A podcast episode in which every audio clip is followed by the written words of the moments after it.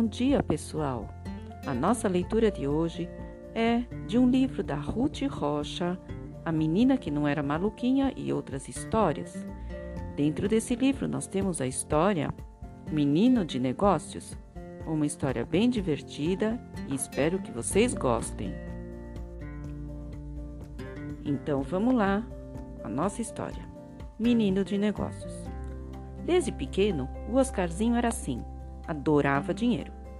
Um dia, quando ele tinha uns quatro anos de idade, Dona Felicidade, sua mãe, achou que ele estava meio pensativo. Que é isso, Oscarzinho? No que é que você está pensando? Ah, mãe, ele respondeu, estou pensando num milhão de dólares. Os pais acharam graça e contaram a gracinha para a família toda. Quando ele tinha cinco, seis anos, adorava brincar de lojinha ele mesmo fazia o dinheiro de mentirinha com a cara de algum figurão desenhada que ele copiava das revistas.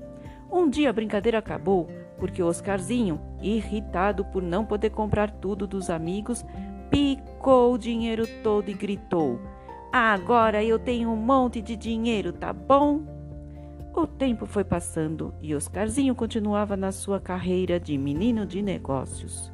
Arranjou uma caixa de engraxate, não sei como, e todas as pessoas que vinham à sua casa visitar seus pais tinham sapatos engraxados. E o danadinho cobrava. Os pais ficavam um pouco envergonhados, mas Oscarzinho dizia: é baratinho. E os pais deixavam passar. Ele inventou de tudo para ganhar dinheiro. Arranjou um caixote, botou no hall do apartamento e começou a vender limonada. Mas o síndico não gostou e proibiu o comércio. Vendia talismãs que ele mesmo fabricava.